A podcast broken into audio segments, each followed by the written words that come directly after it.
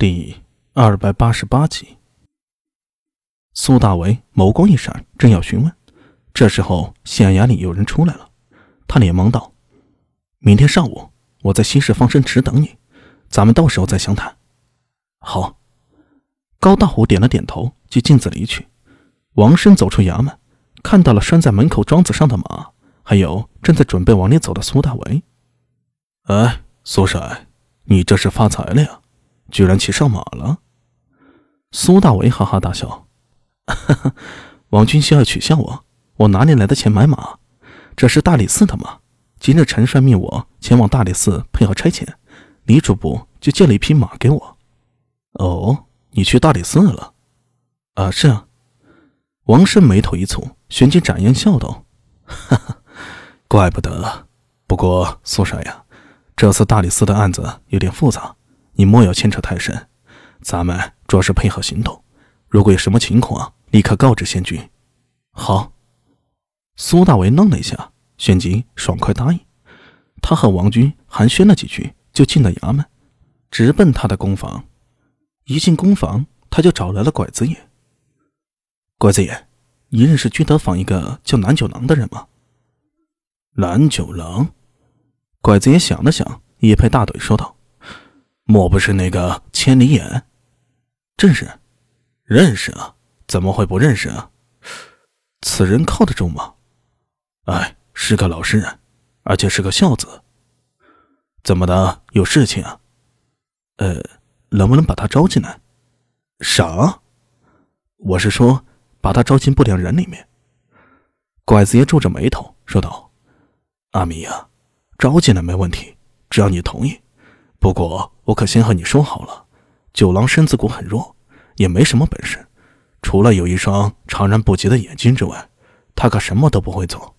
如果你招他进来，怕是派不上用场，你要想清楚了。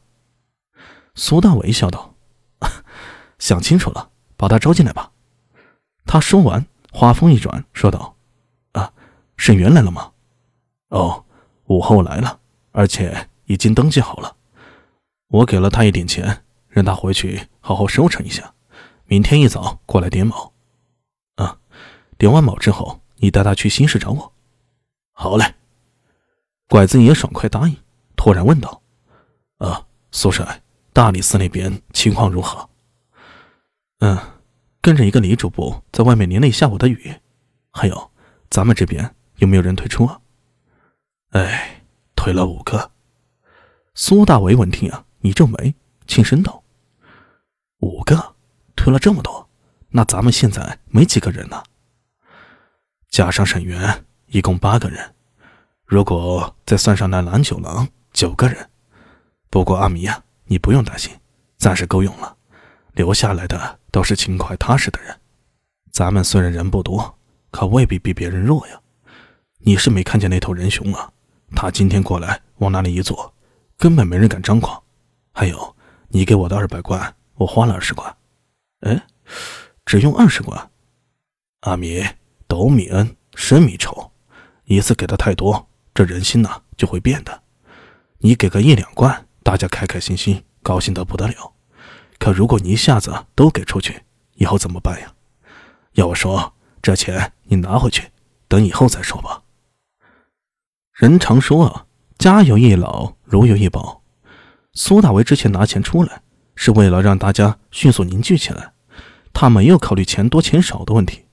没想到拐子爷却想得十分清楚。啊，拐子爷，剩下来的钱你留着。啥？以后万一有什么事情，你直接做主得了。这方面啊，你考虑的比我周详。我觉得钱放在你那儿用处更大。还有一件事儿，拐子爷，还有一件事儿，拐子爷你也费心。这次大理寺的案子有点棘手，我需要更多的信息。你能不能想想办法，帮我打听出来那个金德秀来到长安之后的行踪？他去过哪里？见过谁？越详细越好。他可是新罗使团的人呢。哎，不会有问题吧？没问题。大理寺那边也需要这方面的线索。这个嘛，有点麻烦，不过不难，我会想办法。就是可能呀，要花些功夫。你要是不着急的话，那就可以。啊，暂时不急。苏大为如今呢有两个疑问：当日金德秀在丰益坊和白甲所说的交易究竟是什么交易？可惜当日把白甲交给尉迟宝林之后，苏大为就没有再留意这件事了。如今金德秀死了，他就想起了那桩交易。金德秀的死会不会和当日他与白甲那桩交易有关呢？两千五百贯的交易可不是小数目。此外，那个死于枫叶坊的南三郎，凶手又是何人呢？凶手又是何人？为什么要杀死南三郎呢？苏大为发现，之前他忽略了很多事情，而且这些事情很可能与金德秀被杀有关。一连串的问题在脑海中闪过，苏大为突然产生了一个疑问：金德秀之前的所作所为是个人行为，还是如果是新罗使团的行为？那么这件事儿就变得有趣了。